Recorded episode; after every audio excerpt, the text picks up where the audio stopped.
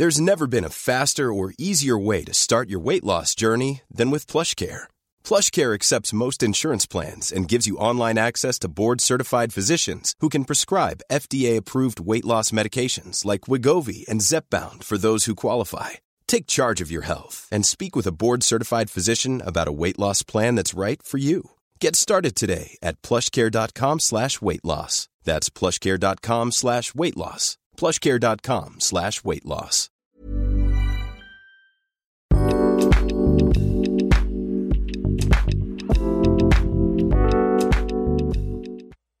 Ya no van a escuchar la broma que hicimos. No, antes. ya. ¿O sí? Sí. No, porque ya borré el- la grabación pasada. ¿O sí? Hola, ¿qué tal? Bienvenidos a otro Cat Weekly más, el número 34. Me encuentro con Daniela Barrera. y Adrián Guzmán al micrófono. En esta ocasión nos vamos otra vez a terrenos culturales. Habíamos comentado en algún otro episodio que, que ya hacía falta como reaccionar a otro país. Ya reaccionamos a Bután, si no lo han visto. Bueno, reaccionamos al video de un blogger eh, que es Yes Theory, así se llama el canal de YouTube. Igual pueden ir a ver en, en- nos pueden ir a, es- a escuchar en YouTube, CAT Centro de Aprendizaje y Desarrollo, o los que están viendo en Facebook, que es lo que decías en la toma pasada. Que Que nos muchos- escuchan más en Facebook.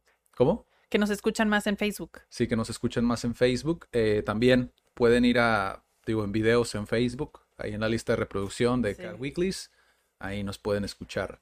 Eh, en esta ocasión vamos a platicar un poquito sobre, nos vamos a enfocar mucho, digo, tenemos un evento que se llama Cat Live, donde hacemos como un intercambio de idiomas, entre otras cosas platicamos pues sobre experiencias, sobre cultura, sobre incluso, digo, en este último me tocó hablar sobre emprendimiento con algunos de los miembros CAT eh, que se presentaron. Ellos no son de aquí de, de México, no son de Tijuana, aunque uno de ellos sí se siente muy tijuanense, pero no son de aquí de Tijuana.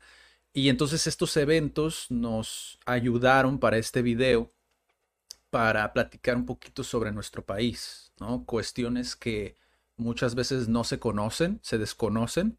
Justo antes de empezar a grabar estaba viendo un video sobre, pues, extranjeros que hablan sobre México, ¿no? Como las, las verdades incómodas, las verdades feas que tiene el país, que concuerdo totalmente con lo que dicen, ahorita vamos a platicar sobre eso, pero también existen muchas cuestiones positivas, ¿no? Eh, que es básicamente lo que queremos hacer hoy, resaltar las cosas positivas que tiene nuestro país, México, y también la cultura latinoamericana, porque sé que muchas personas latinoamericanas pues se van a sentir identificadas y van a, pues lo, lo van a sentir como cercano, porque también es una realidad que se vive en muchos países de O Latinoamérica. lo contrario, tal vez como las cosas que, que era lo que veníamos hablando por la mañana, que a veces hay muchas cosas que se pueden mejorar dentro de una cultura de un país, que a veces lo sentimos como un ataque, pero pues no necesariamente tiene que ser así, ¿no? O sea, o que te sientas ofendido que hablen de tu país cierta cosa, es como no te estamos atacando como directamente,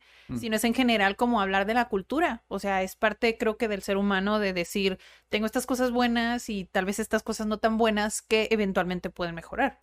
Sí, hay, hay un, hay un dicho, no sé si sea eh, del norte o del sur o donde haya salido, pero prácticamente, bueno, a mí me lo enseñaron pues obviamente mis padres, ¿no? Pero es que en todos lados se cuecen habas, ¿no? O sea, en todos lados pasan cosas tanto positivas como negativas, ¿no? O sea, no es algo que, si por ejemplo hablamos sobre algo feo sobre México, no quiere decir que a lo mejor en Holanda no pase algo similar, a lo mejor no O es no igual pueda pasar. o no pueda llegar a pasar, o en Estados Unidos, o en cualquier país de primer mundo, ¿no? Yo siempre he sido muy de eh, defender, no sé si sea la palabra correcta, pero defender esa parte porque la gente muchas veces, pues obviamente tú no sabes, es- a menos de que seas nativo, sabes que es posible porque entiendes la cultura, entiendes la sociedad, sabes que la gente, eh, ya simplemente por contexto, puede llegar a ser de X o Y manera. Entonces, cuando hablan sobre México, sobre algo negativo que dicen, bueno, pues estamos en México, es como, bueno, sí, pero no sabes si en algún otro país en el mundo también sucede. ¿no? Y es algo con lo que tienes que lidiar. y que no nada más por eso, pues te vas a, pues te vas a tirar, ¿no? Te vas a echar, como decimos aquí, ¿no? Mira, yo por mucho tiempo, bueno, cuando estaba más joven, estaba en la universidad, o sea, tuve la oportunidad de irme de intercambio, pero cuando volví, sí me di cuenta como el potencial que tiene Tijuana, pero aún así tenía esa mentalidad como que en otros países era muy diferente y que la cultura era diferente y que me quería ir. Mm, O sea, que yo tenía la idea de irme a vivir a otro lugar y que siempre iba a regresar a México, pero tenía como eso, de querer irme. Había algo en la cultura como que no, no, o sea, no lo sentía como tan mío o sentía que había muchas cosas negativas, o sea, cosas como, no sé, algunos emprendedores les ponen muchas trabas si quieren emprender en un negocio, si lo quieren hacer como por la vía legal, o sea, bien, a veces te ponen muchas trabas.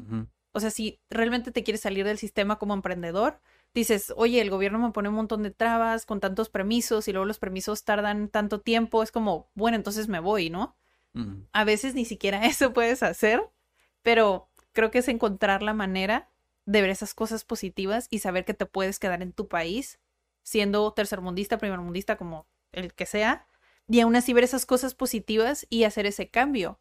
Porque justo estaba platicando yo en una clase ayer y estamos hablando de cosas como la corrupción en México. Y me dijo, me preguntó, oye, ¿no te ofende? Porque era extranjero. ¿No te ofende que hable así de tu país? Y yo le dije, no, pues no me ofende, porque unas, pues sé cómo están las cosas en el país. Otra, pues yo no soy así. Y otra, sé que yo estoy aquí haciendo algo diferente para que eso que de alguna manera es negativo, pues cambie. Si no te queda el saco, como decimos. Sí. Entonces digo, pues no, en realidad no, no me ofende. Simplemente, pues si puedo hacer algo, pues lo hago. Sí, digo, eh, creo que no teni- terminé esa idea, pero o sea, básicamente estos, estos eventos nos ayudan como a, a ver que podemos informar. Digo, para los que sean de México, vean esto, o que sean de Latinoamérica, vean esto, eh, pues que sepan que hace falta más información, ¿no? De hecho, una de las cosas que tú me comentaste antes de empezar a grabar es que, oye, hay muchos videos, pero todos son de extranjeros. O sea, todos son de personas que no son de México. ¿Dónde está como el mexicano que está creando contenido O como el, lat- hablando? o el latino. Ajá. Hay muchos videos de personas extranjeras que dicen, ay, por esto me gusta la cultura latina y empiezan a enlistar todo, ¿no? Sí, Pero no, o sea, no hay uno sí, mexicano un latino que diga, ah, mira esto de mi país, ¿sabes? Sí. No, no hay. sí. Eh, Hay, hay, hay algunos creadores que sí hablan mucho, como por ejemplo Salomundo, que ahorita está muy de moda en, en, en YouTube. Eh, porque tiene el podcast de Emprendeduros, ¿no? Junto con Rodrigo. Eh, y también tiene su tiene como tres canales, creo, diferentes. Y aparte de su empresa, ¿no? Svipe, creo que se llama, o algo así. Y él habla mucho, obviamente él vive en Estados Unidos, pero él habla mucho sobre, pues obviamente él es de México, él es mexicano, creo que es de la Ciudad de México. Y él habla mucho sobre, sobre nuestra cultura, o sea, que es muy fregón México y como que, como muchas veces por el hecho de que vive en Estados Unidos, mucha gente le dice, ay, sí, pero te fuiste, ¿no? Es como, güey, o sea, el hecho de que yo me haya ido no quiere decir que nuestra cultura sea fregona.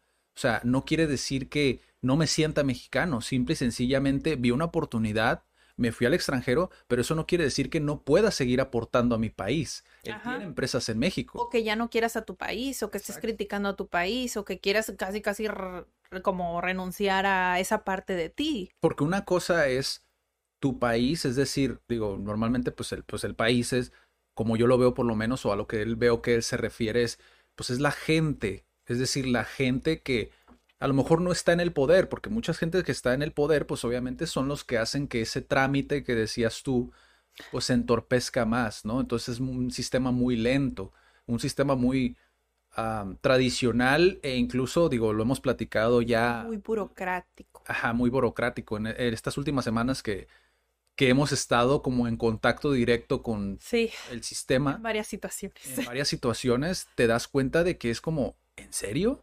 O sea, parece que estamos todavía en 1990, 1980, ¿sabes? Tal vez más todavía. O tal vez más. O sea, porque literal es un proceso muy torpe.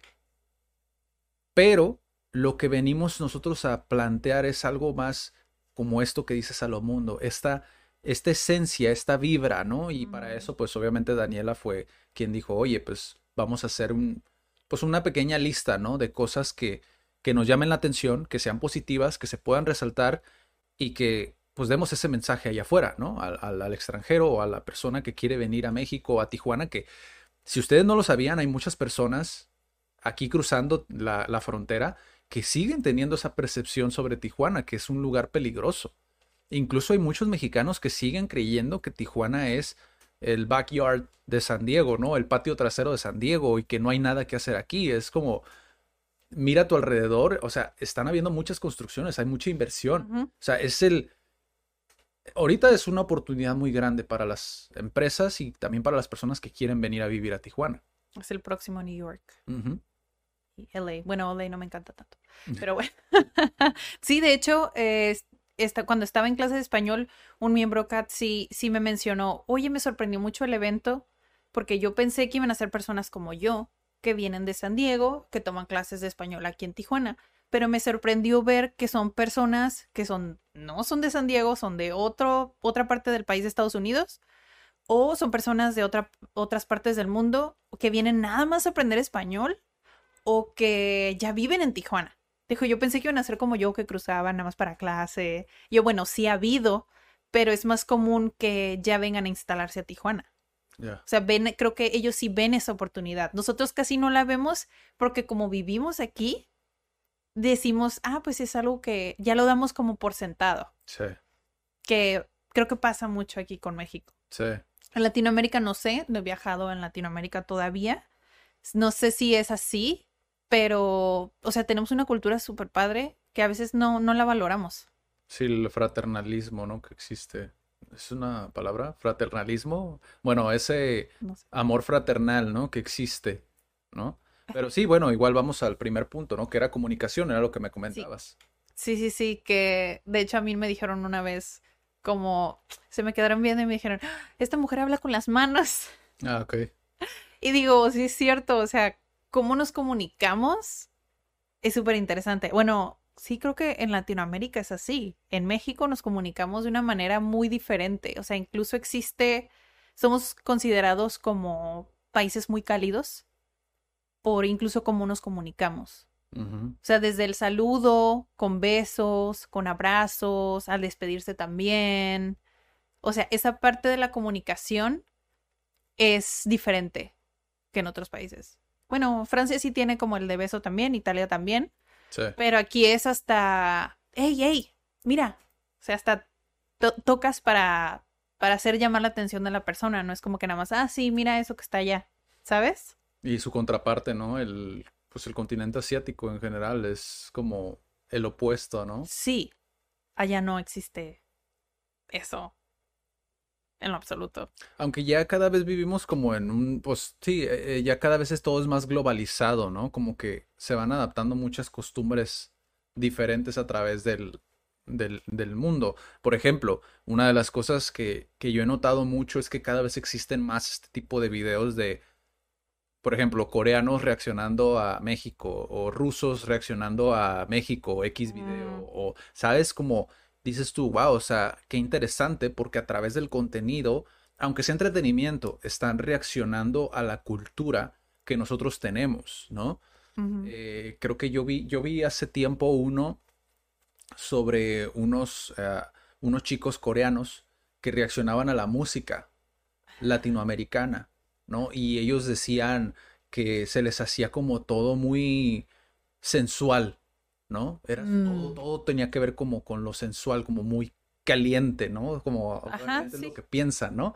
Y se me hizo muy interesante porque digo, a final de cuentas, digo, si existen ese tipo de videos, eh, porque muchas veces caen en el estereotipo, ¿no? O sea, piensan en el estereotipo rápidamente, pero no lo analizan más a profundidad o no ven más contenido a profundidad posibles figuras como Salomondo. O sea, muchos no llegan hasta ese punto en el cual pueden aprender más a profundidad. ¿No? Sí, porque ahorita la cultura latina es como, ay, pues el reggaetón o estas baladas románticas, creo que ya no, o las novelas, que son así bien intensos y que sí somos muy intensos, pero ese es otro punto. o sea, creo que no hay como algo diferente. Y eso es lo que me gusta de, de México, al menos. En otras, en, ot- en inglés no, creo que no. O sea, no hablo como con las manos o... Sí hay gestos, son muy como... Ujú, Sí hay gestos, pero en sí de manos y que haya más como contacto físico, no hay. Ya, Y aquí sí. sí. Pero creo que se relaciona con el otro punto, que es como, pues somos muy apasionados. Sí.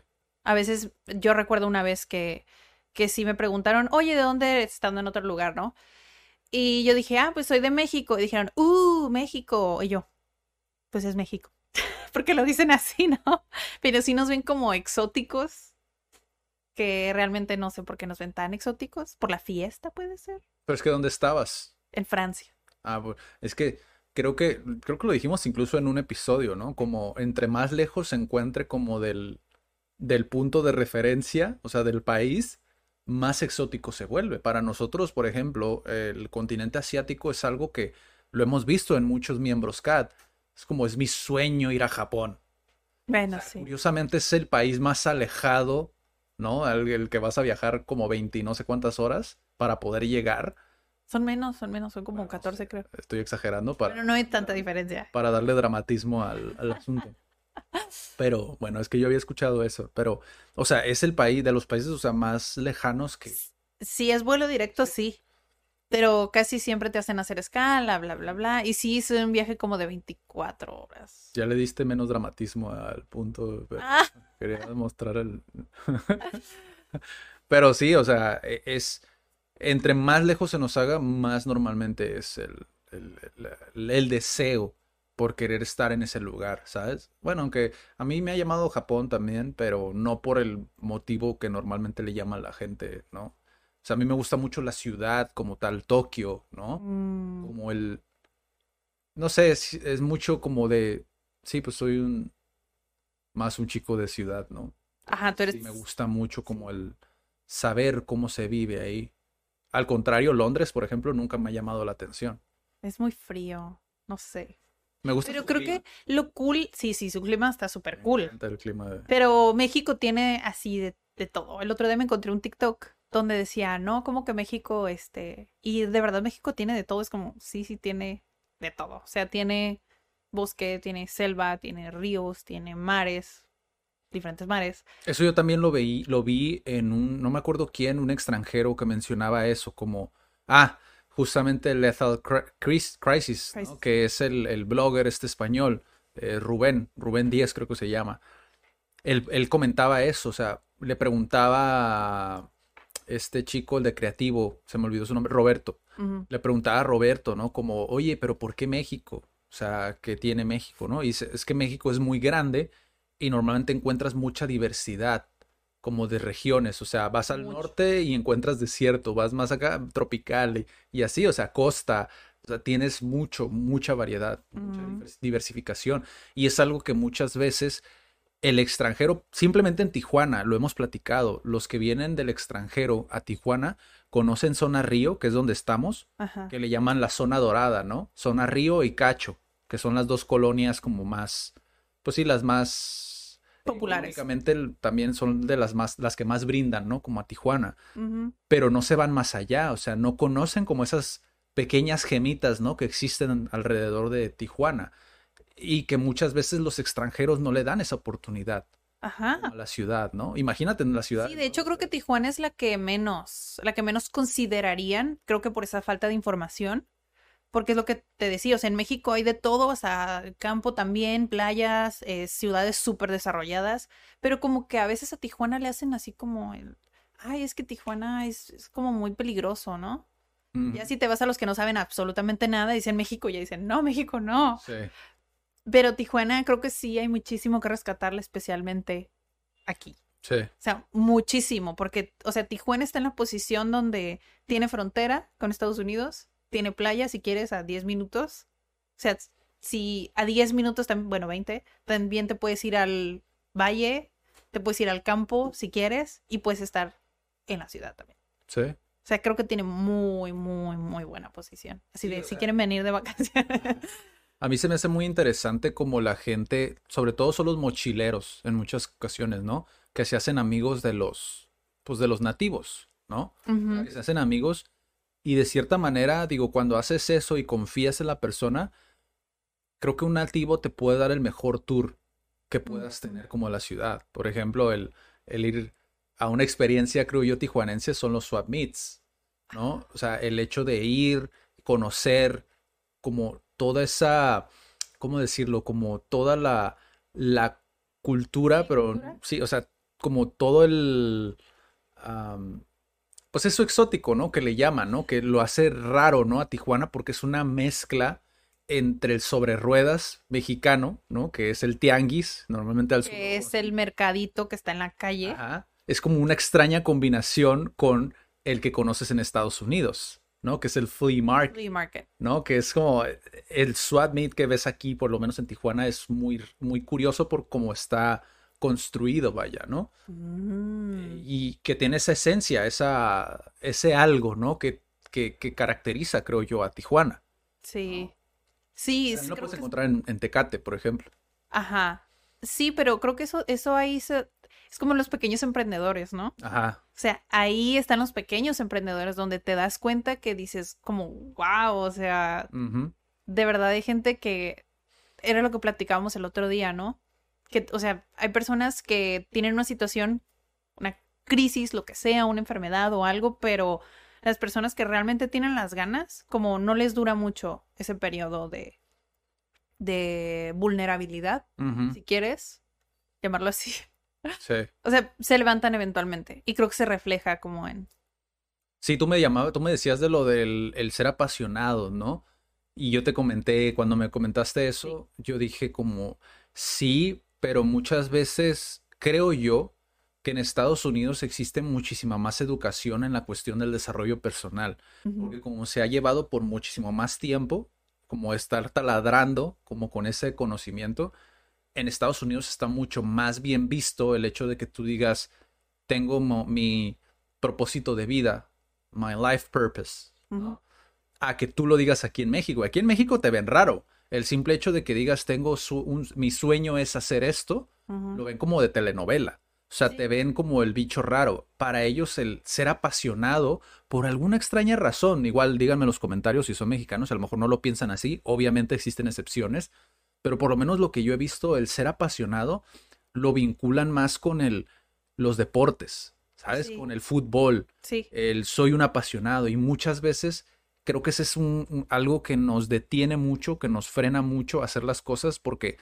es una pasión, creo yo, mal canalizada, porque a menos de que tú vayas a ser un jugador de fútbol, que aspires a ser un jugador de fútbol, un director técnico, un directivo, ¿no? Dentro de un club, pues realmente no aporta a tu vida. Es decir, puedes tenerlo como hobby, ¿no? El hecho de que te guste, pero cuando ya es una pasión mal canalizada, cuando es tanto, se puede llegar a rozar incluso el fanatismo Sí. y donde ya no es saludable, ¿sabes? Donde ya no lo estás llevando hacia algo que sea una aspiración en tu vida. ¿Sabes? Como el hecho de, a mí me pasó el ver todos los juegos los fines de semana y dejar de lado como lo que me gustaba hacer o como lo que quería hacer, a lo que me quería Ah. dedicar, ¿sabes? Cuando Sí. ya interrumpe como ese flujo de tu vida es como ya se vuelve algo peligroso y es cuando se vuelve algo, pues algo creo que no tan positivo para tu vida, que no te aporta tanto. Creo que lo que somos mucho aquí en México, que muchas veces creo que se confunde con apasionado, es que somos muy buenos improvisando Sí. y haciendo poco con mucho, ¿sabes? O sea, Que puede ser bueno y puede ser malo también porque justo veníamos hablando como de, oye, las calles aquí, este, no te van avisando si hay como una reparación en una calle o algo así, o sea, no te avisan porque, no sé, yo creo que confían tanto en nuestra habilidad de improvisar o de reaccionar tan rápido que es como, ah, pues aquí, o sea, ya. Que igual no pasa eso en otros países. Es como, no, un kilómetro, en, en 500 metros, en 100 metros, sí. y aquí no. Sí, el- este, esta, pues digo, esta habilidad a final de cuentas que se ha tenido tanto, yo lo viví por mucho tiempo en un negocio familiar, que era mm, improvisar, era el pan de cada día, ¿no? O sea, era de hacerlo todos los días, o sea, el estar improvisando y el, hijo, le salió un problema, tiene esta habilidad de solucionar problemas con lo que tienes a la mano, ¿sabes? Y, y creo yo que pues de ahí surgieron mucho el término este, ¿no? Mexicanadas, el hacer mexicanadas, achicanadas, ¿no? Achican- Yo lo conozco como Tijuanadas, ¿no? chica- chicanadas. Sí, yo Chicanadas. achicanadas, fíjate. Chicanadas. Que quiere decir así, slang. Sí.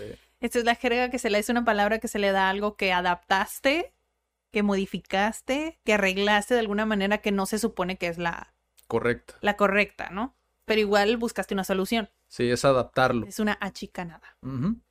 Sí, nosotros, o sea, yo recuerdo, o sea, cuando yo trabajaba en mecánica, Y hacíamos estas eh, chicanadas o chicanadas, como quieran llamarlo, eh, pues obviamente tú tienes piezas que van dentro de un dispositivo, ¿no? Estas piezas nosotros las inventábamos con lo que teníamos, pero lo probábamos, es decir, sabíamos que eso iba a resistir o iba a aguantar. O sea, son cálculos que son tan complejos, pero lo haces con lo que tienes a la Sí. mano, porque es, pues, básicamente, pues, lo que te puedes permitir, ¿no? Lo que tienes, lo que se te provee. Muchas veces como empleado o como dueño de negocio, a lo mejor el proveedor no lo trajo como lo que necesitas, pues tienes que sacar el, el trabajo, ¿no? Sí. Y eso lo ves mucho en talleres mecánicos. Yo porque trabajé pues mucho tiempo en taller mecánico, ¿no? Pero lo ves muchísimo. Y en cualquier otro ámbito, creo que pasa, o sea, conocemos una persona que trabaja como líder dentro de una tienda y es como, oye, ni siquiera tengo con qué abrir cajas, ¿no? Es como, Sí. con, tengo que buscar cuchillos. Sí. O en mi caso era como, no me dan ni siquiera plumones, es como, tienes que improvisar, tienes que ver cómo, cómo te las arreglas para sacar el trabajo. Como que, que volvemos otra vez a decirlo, es algo positivo Sí, para muchas cosas, pero cuando, cuando son ya cosas como por ejemplo lo que les digo, o sea, el taller mecánico, pues es un poquito más delicado porque por lo menos yo trabajaba con tornos, entonces eh, la habilidad de improvisar pues también te puede costar caro si no sabes cómo hacerlo o sabes si no eres bueno en ello, que también hay personas que no son buenas haciéndolo y está bien, pero pues también tienes que conocer para no ponerte en peligro. Conocerte para no ponerte en peligro como en ese tipo de, en ese ámbito, ¿no? Pero suele ser algo muy positivo porque te ayuda mucho a la resolución de problemas. Y también en el lado este artístico, creo que, o sea, México tiene, bueno, Latinoamérica tiene muchas personas súper talentosas en todas las artes, Sí, en todas, en todas. sí, Desde ahí como que esa es la buena forma de canalizar sí, esa pasión que tienes. sí, Esa parte es como cool. sí, Y en la comida. sí, sí, sí. ¿Qué otro punto tienes? Eh, este me gusta mucho. A ver, Porque es la cultura, igual se, se relaciona un poquito con el primero, que es la comunicación, que decíamos que son países como que cálidos.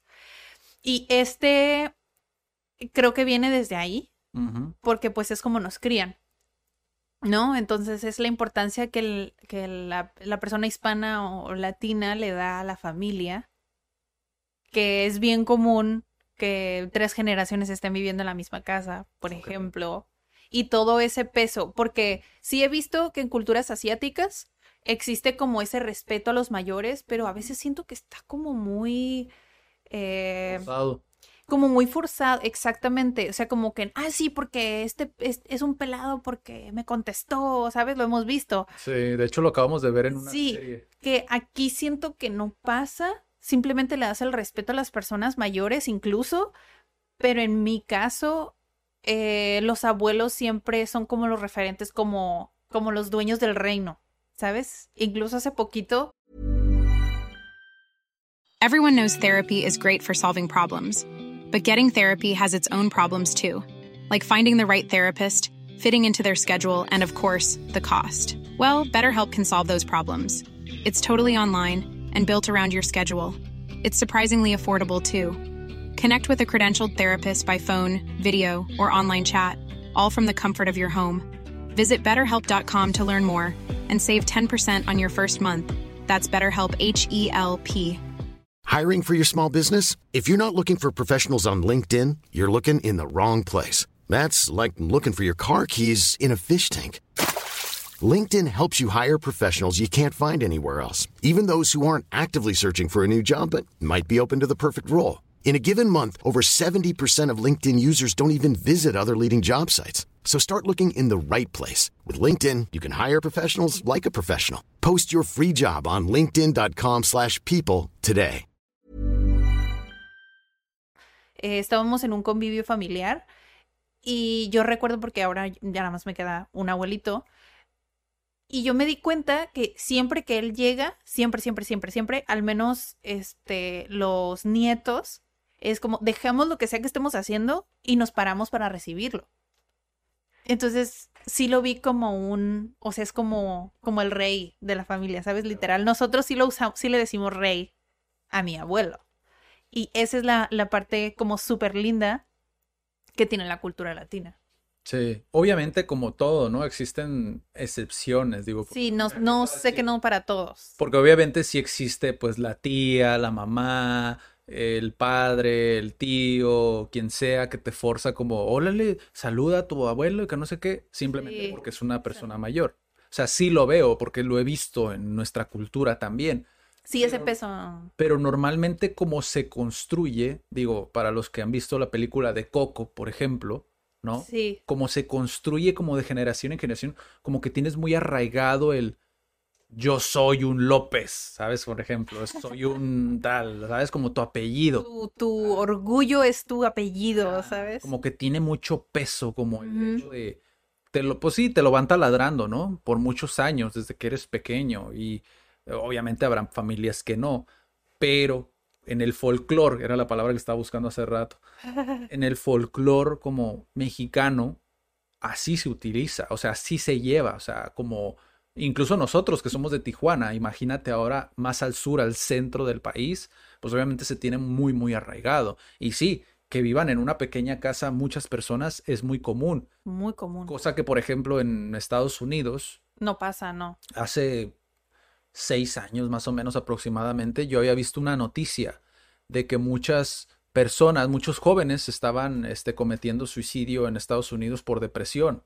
Y decían, comentaban que una de las posibles causas, nada más que no vi el, obviamente no vi el estudio en aquel entonces, Ajá. una de las posibles causas podía ser el hecho de que, se, que estuvieran solos, ¿no? O sea, vivías solo desde una edad muy temprana y pues obviamente es algo como muy traumático para algunas personas hasta cierto punto el hecho de ya no estoy con mi familia, Mm, estoy por mi cuenta, estoy solo. sí, solo. Ajá, y, y se utiliza mucho, o sea, es tradición en Estados Unidos el hecho de que tú te salgas a los 19, 20 años. Sí, ¿no? no, a los 18. A los 18, 19, 20 años, porque algunos sí duran. Ya ves, vieron mi tono de a los 18, bien joven, bien pollito, diría mi mamá. Sí. Y eh, hay casos obviamente excepcionales, como por ejemplo T. Harv Eker, que es el autor de Un secreto de una mente millonaria, algo así. Me olvidó hasta el nombre del libro, fíjate, tanto que lo decía antes. Pero él, por ejemplo, decía que él a sus 30 años, si mal no recuerdo, 35 años, no recuerdo exactamente la edad, tuvo que volver a casa, tuvo que tener el, el- la deshonra de volver a la casa de sus padres. Vergüenza. Ajá, porque no, no podía ya pagar el alquiler de su departamento, estaba quebrado. Y hay muchos jóvenes estadounidenses, Gary B. lo dice, Gary Vaynerchuk Ajá. lo dice también, o sea, hay muchos jóvenes de 30, 35 años que no tienen para pagar el alquiler, se endeudan porque prefieren eso a volver con sus padres y lo ven como una derrota. Sí. Cosa que yo sé, muchas personas ahorita pueden pensar, bueno, pues en México también pasa, sí pasa, pero es más común que la persona, el tío, eh, la otra tía o, sabes, como que la familia vivan todos juntos, o sea, vivan unidos todos en un mismo lugar. ¿no? Sí. Se da mucho. Mucho. De hecho, justo estaba pensando que siento que es un poquito más criticado el hecho de que la mujer no se case a que el hombre no se case. Ok. ¿Sabes? Es como, ah, ya solterona, ya de que- quedada. Sí, Es más criticado el hecho de que ella no encuentre una pareja a que un hombre no encuentre una pareja. sí. Por eso creo que es como un poquito más aceptado. creo, como que las mujeres no aceptan, sí y no, como que el hecho de que sea así, a veces dicen, bueno, pues está bien que mi hija viva en mi casa porque pues como se, se quedó, pues está bien. Pero el hombre no, el hombre es como es, es el hombre de la casa, cómo se va a quedar, Cada ¿sabes? uno tiene sus, sus, Tiene sus, sus, ajá, sus issues, porque por ejemplo el hombre, como se tiene la percepción en la cultura mexicana, pues obviamente es el proveedor. ¿no? exacto. Muchos lo ven así, entonces Mucha, mucha cultura todavía es ah, así, si, de tú- nuestra generación. si tú, por ejemplo, no te casas como hombre, ¿no? Pues obviamente es- dejas de ser un proveedor Ah, de esta manera, entonces sí tiene su peso. Sí, Muchos sí cargan con ese peso de, pues no estoy siendo un proveedor como se esperaba de mí, esas expectativas, ¿no? Que se ponen como en, en el género, dependiendo mujer o, o hombre, se ponen esas expecta- expectativas y pues sí, de cierta manera, pues suele ser un poco más criticado en Estados Unidos, es verdad, o sea, por lo que Sí. comenté, porque si es de, el sistema está diseñado para que tú te salgas de tu casa, tú te endeudas con un carro, ¿no? Porque normalmente te meten el carro desde los 18, 19 años y es como ya lo debes, entonces tienes que trabajar. Es por eso es que mucha gente dice, bueno, pues es que en Estados Unidos está mejor. Bueno, pero que no sabes cómo funciona el sistema. Pero hay muchos que no están listos, no saben cómo gestionar sus gastos, no saben ahorrar, no saben en qué invertir. Entonces, en este sistema se endeudan hasta el cuello y en la parte de salud mental no están no están ahí todavía. ¿no? O sea, no están acá arriba, ¿sabes? Mm, Pues sí, de hecho, en Estados Unidos, bueno, le creo que en el, en el estudiante promedio, la educación va por parte de ellos mismos. Ajá. Y aquí no tanto. Aquí siento que como que el mismo tipo de, la mismo tipo de persona, la educación va por parte de los papás. Ah, ok. Como en mi caso, por ejemplo, yo la mitad de, de la universidad la pagué yo, pero la otra mitad mis papás. Pero no era obligación que yo lo hiciera. O sea, si yo decidía no hacerlo, ellos hubieran pagado mi universidad. Ok. Entonces siento que aquí es más como un, pues te doy las herramientas para que tú puedas tener una vida profesional y en Estados Unidos es como al revés, es como, tienes 18, si quieres vivir por tu cuenta, pues dale. ¿Sabes? Es como yo te doy hasta aquí y si te quieres ir a endeudar con una universidad, tú hazlo. Porque sí he escuchado mucho en la cultura estadounidense, más no sé qué tan, tan común sea que los papás ahorran desde que eres muy joven También pasa. para, para después hacer este fondo universitario, ¿no? Ajá. Sí, algunos sí, otros no. y así, así. De hecho, hay muchas bromas, pero no sé por qué lo hacen. Tal vez es como de ese tipo de cosas que no se habla. Muchos dicen en películas, ¿no? Es como, ah, elegimos al preferido y lo mandamos a la universidad. Ah, se hace mucho esa broma, sí. No sé por Sí. qué. Pero sí, sí, tienden a hacer mucho esa, esa broma. sí. ¿Qué así otro es. punto tienes? Esos eran mis tres puntos. Ok, Eh, la comunicación, en cómo somos tan cálidos al comunicarnos. ok. lo apasionados que somos, que creo que tiene mucho que ver, y este valor, este peso que le damos a la, a la familia. Pero quería hablar más que nada como las cosas positivas, Sí. porque, o sea, siento que eso era lo que te decía al principio, ¿no? Como que no valoramos lo que tenemos y vemos, nos quejamos a veces del gobierno, eh, del vecino, del tráfico, entonces no vemos como esas pequeñas cosas que tenemos y que hay que agradecer. Sí, digo, porque obviamente, digo, podríamos hablar de muchas cuestiones que podríamos mejorar, ¿no? Como Sí, muchas. cultura, como país, ¿no? No nada más México, sino Latinoamérica, ¿no? Sí, tenemos cosas súper padres y si vamos nada más con el turismo, tenemos una mejor posición geográfica. Lo siento, otros países. Sí, porque tú mencionaste antes, ¿no? Cuando estabas como viendo la parte de los puntos, mencionaste algo sobre el hecho de que somos súper honestos, ¿no? Que muchas Sí, veces... pero no. O sea, sí, sí, pero no, porque también socialmente estamos muy condicionados a mentir, ¿no? O sea, se nos pide mucho en muchas ocasiones que mintamos por no hacer sentir mal a la otra persona, ¿no? Sí, ahí somos un poquito parecidos a los japoneses, que es como, no, pues a la fiesta no digo que no, sino más o menos ese día digo que tuve algo Ajá, y ya, ya me excuso de que pues no fui. sí. Y a los ojos de un extranjero, por ejemplo, estadounidense, pues sí puede notarse como que somos muy honestos, pero en ocasiones Mm, no lo estamos siendo, o sea, estamos poniendo excusas, ¿no? Yo lo he hecho, pretextos. lo he hecho en muchas ocasiones, pero pues, obviamente es, es un mal hábito que tenemos que dejar de hacer, ¿no? Y, y esa, eso, por ejemplo, lo aprendes de, de diferentes experiencias, ¿no? Por ejemplo, a nosotros nos tocó, pues, como ya lo dijimos en algún otro Cat Weekly, nos tocó tener lengua de señas mexicana, ¿no? Ajá. Y dentro de, bueno, cuando conocimos al guía que estaba impartiendo el curso, él, él es sordo, ¿no?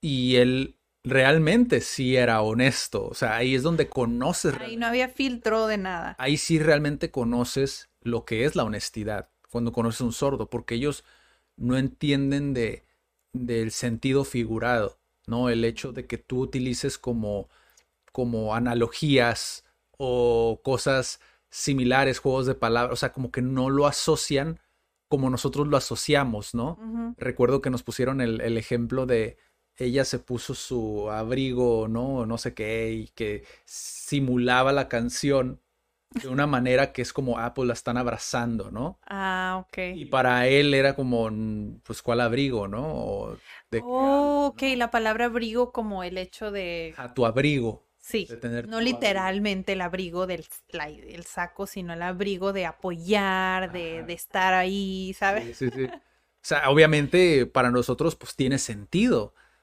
pero ahí es donde de cierta manera es un poco diferente, que por ejemplo el mundo de la lengua de señas mexicana es otro totalmente diferente, ¿no? Es otro mundo.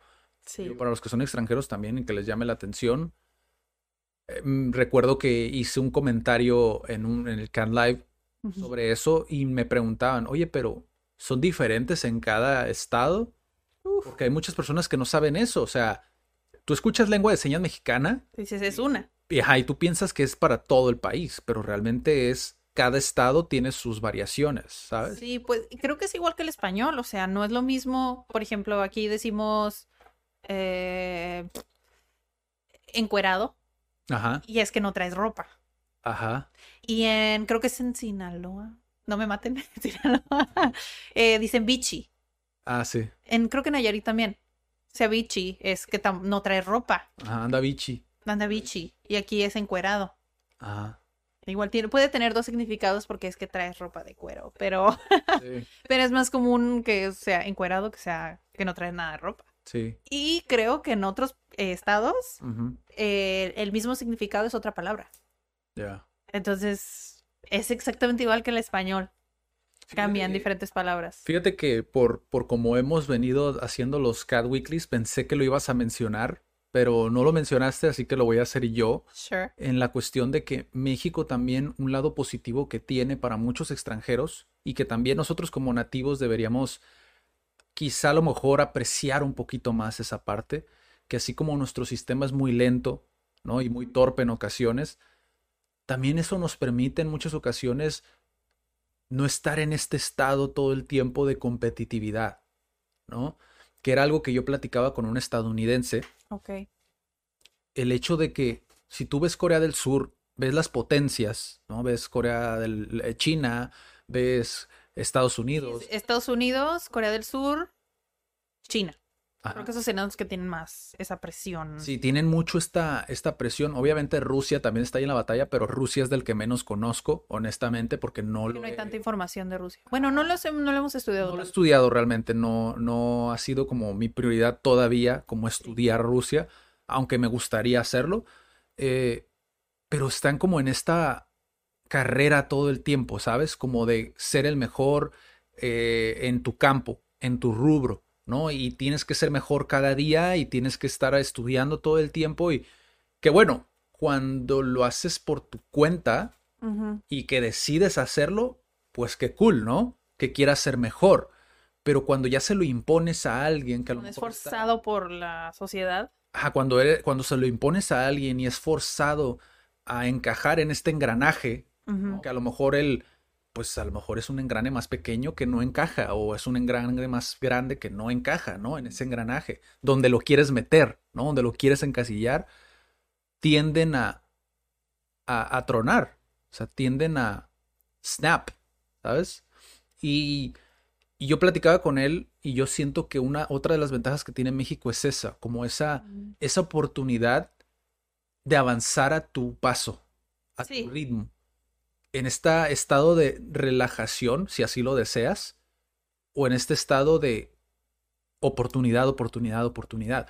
Porque lo tiene, creo que tiene esa parte de los dos mundos, por lo menos Tijuana. Estoy hablando de ahorita en- Yo creo que si lo ves como the whole picture, si lo ves como en todo completo, creo que pues es que eso describe no nada más Tijuana. México tiene diversidad. Lo que es casi, casi lo que sea que te quieras dedicar, pues México lo tiene, porque puede producir un montón de cosas, porque puedes estudiar un montón de cosas, por la posición que tiene, pues. Sí. Entonces creo que tienes esa opción, esa diversidad de elegir casi lo que quieras. Sí. Casi. Sí, él, él me comentaba como, o sea, pues obviamente me dijo que sí, ¿no? Y me dijo como que necesitaba un descanso de Estados Unidos. O sea, por esa, por esa razón, pues prácticamente, porque, o sea, todo el tiempo tienes que estar alerta, ah, porque digo, para empezar, el otro día estaba haciendo una investigación en una de oficinas en San Diego, en el centro de San Diego. No me pregunten por qué, a veces así random me pongo como a ver ciertas cosas Adrián Random. y vi una sala de juntas, o sea, en el centro de San Diego, una sala de juntas. Por hora te cobraban arriba de 150 dólares San Diego. en San Diego. Ahora imagínate vivir.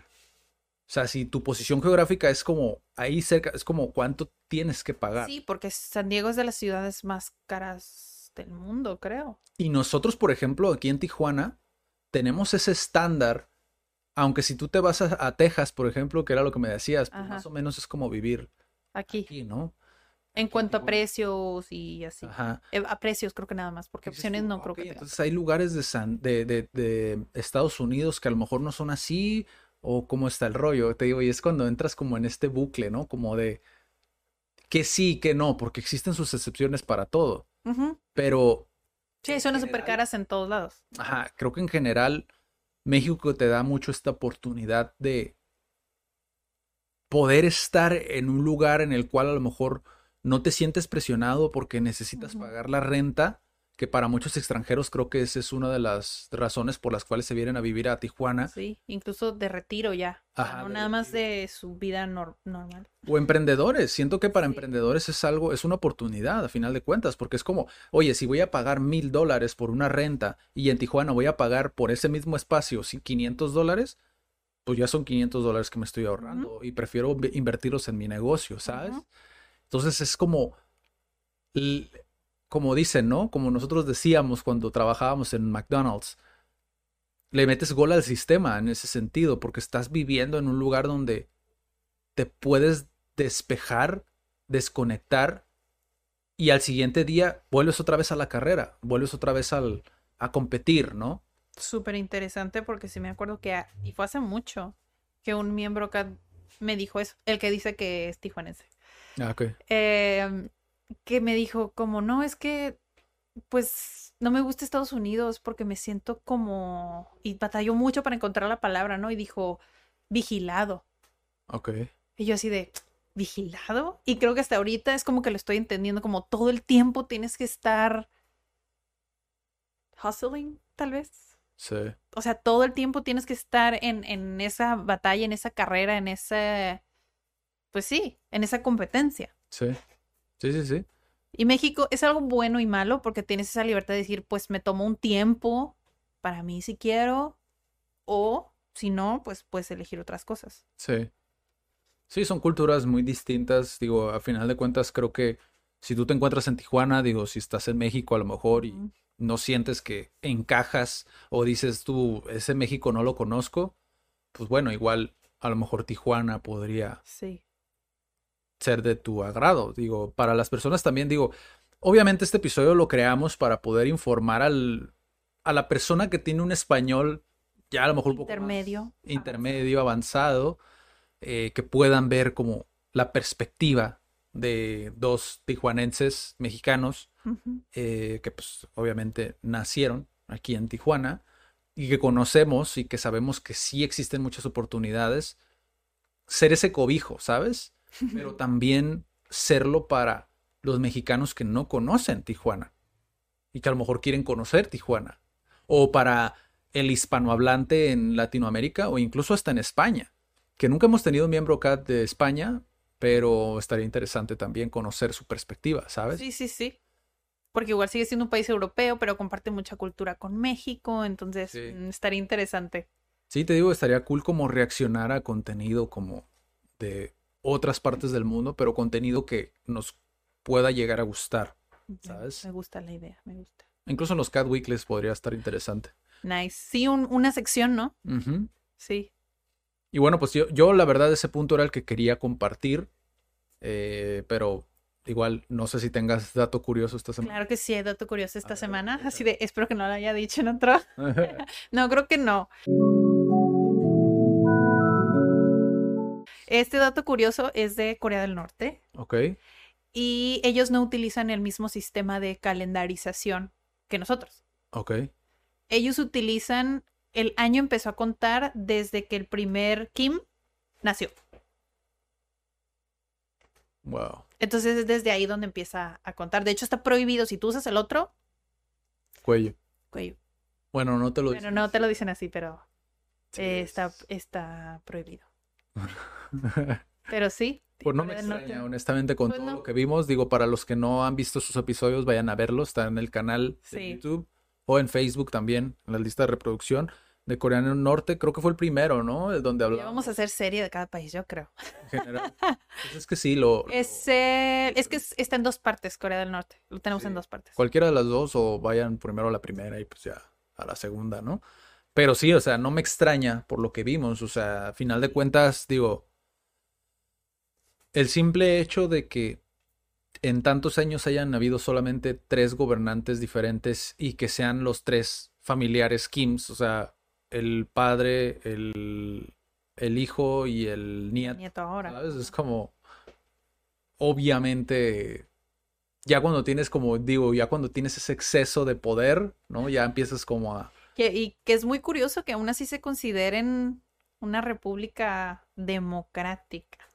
Sí, es, es, es bastante... Cuando, cuando justo lo estamos estudiando, yo pensaba que, ah, pues es, funciona como la monarquía, ¿no? O sea, como la reina deja a su hijo y ese hijo a su hijo, pero no. Si hay votaciones y todo. Y es que es la cuestión, ¿no? O sea, si, si, si te funcionara, pues va, ¿no? Pero la realidad es que por todo lo que hemos analizado, por lo menos hasta ahorita, no hemos visto algo que funcione. Mm. ¿Sabes? O sea, el hecho de que haya tanta gente en hambruna, ¿no? Dentro como en, en hambruna y que posiblemente, por lo que vimos en el episodio pasado, que, que exista hasta un posible canibalismo dentro del país es impresionante. O sea, yo por lo menos no lo había escuchado en ninguna otra parte que nosotros sepamos, que igual sabemos que en internet ¿Hay de todo? hay de todo y se encuentras, encuentras incluso hasta información que no es veraz, no Ujú. es real. ¿Sabes? Sí, pero por necesidad ya es diferente. Sí. Y que haya canibalismo en Corea del Norte, si es que es veraz. Digo, a final de cuentas esto lo comentó una chica. Bueno, nos decía yo, bueno, nos decía hoy nomás. eh, lo decía Jeonmi Park, Johnny Park. ¿no? Que es una sobreviviente a Corea del Norte. Ella escapó de Corea del Norte. Ella comentó que algunos de los sobrevivientes de Corea del Norte con los que habló después le comentaba eso, que, que ella experimentó el canibalismo, o sea, ella lo vio con sus propios ojos, lo que era el lo que fue el canibalismo dentro de Corea del Norte. Y aparte está este otro documental, ¿no? La del el infiltrado. que Ah, ese está bueno. tú, wow, o sea, pasando un poquito lo que es la ciudad principal, una de las ciudades principales que a las que mandan a los turistas, pasando un poquito esa un puente, creo que era, eh, todo empiezas a ver así como la realidad, ¿no? Cómo es la realidad de Corea del Norte, o sea, un barrio pobre, cómo, cómo se ve un barrio pobre Pobre entre comillas, porque no sé si lo, lo platicamos en la segunda parte. Después vi otro video de una chica que, que yo no me esperaba una, un testimonio así, pues ella también escapó de de Corea del Norte, pero ella, por ejemplo, era como de la élite. porque ella traficaba y ese fue su delito, eh, eh, K-Beauty. Ok. Entonces ella vendía pues desde mascarillas, este, labiales y todo eso y dices, o sea, y John Park se estaba muriendo de hambre. Sí. Dices, o sea, qué contraste entonces el hecho de que casi, o sea, sobrevivió comiendo insectos a esta chica que, o sea, fue juzgada porque toda la familia la llevaron a prisión y terminó, para que sacaran a los demás, terminó este confesándole hermano para que liberaran a los demás. Se echó toda la culpa. Y ella fue como pudo salir. Ese fue el que me pasaste, ¿no? Sí, ese no O sea, y dices, es súper distinto como la chava fue juzgada por vender maquillaje. ¿Sabes? Sí, Que es como, es otra, es otra historia, porque, o sea, también por eso fue juzgada, fue torturada, fue de lo que no te imaginas. sí, Por eso. ¿Qué dices aquí? Pues, pues vendo maquillaje, ¿sabes? sí. Súper diferente. Sí, es que para ellos todo signo de capitalismo es algo Sí. Y traficaba, pues, obviamente, de Corea del Sur. es inadmisible para ellos.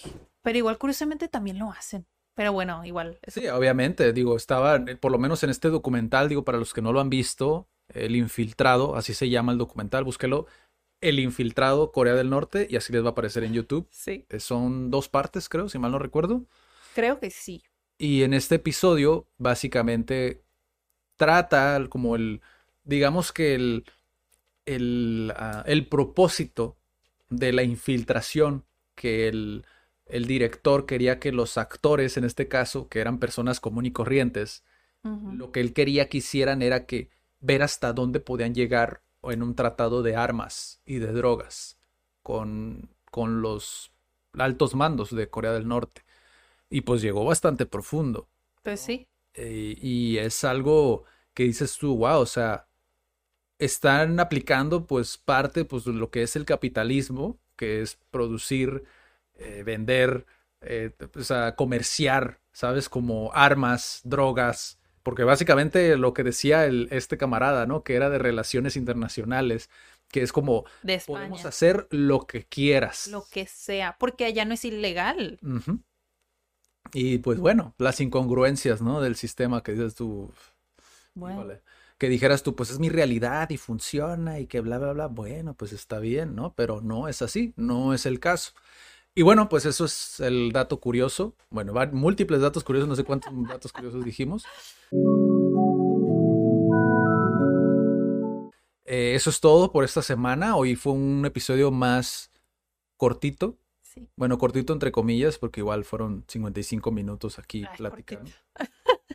Platicando poquito como de nuestra cultura mexicana. Sí, un poquito, porque igual voy a colectar más Sí, igual datos o costumbres que realmente, o sea, digamos como, ah, sí, o sea, ¿sabes? Sí es así.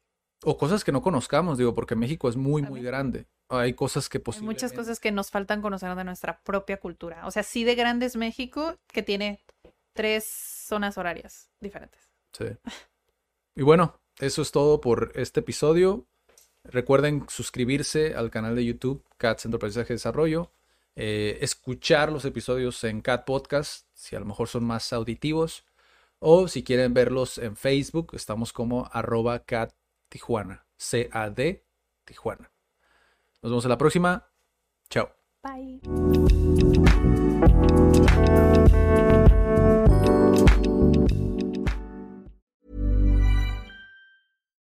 If you're looking for plump lips that last, you need to know about Juvederm lip fillers. With Juvederm Volbella XC and Juvederm Ultra XC, your lip look, whether it's subtle or bold, can last up to one full year with optimal treatment and no additional maintenance. Find a licensed specialist and see if it's right for you at juvederm.com today. That's J U V E D E R M.com. Add fullness to lips in adults over 21 with Juvederm Volbella XC or Juvederm Ultra XC. Do not use if you have severe allergies or a history of severe allergic reactions, or if if you're allergic to lidocaine or the proteins used in Juvederm. Tell your doctor if you have a history of scarring or taking medicines that decrease the body's immune response or that can prolong bleeding. Common side effects include injection site redness, swelling, pain, tenderness, firmness, lumps, bumps, bruising, discoloration, or itching. As with all fillers, there's a rare risk of unintentional injection into a blood vessel, which can cause vision abnormalities, blindness, stroke, temporary scabs, or scarring. For full important safety information, visit juvederm.com.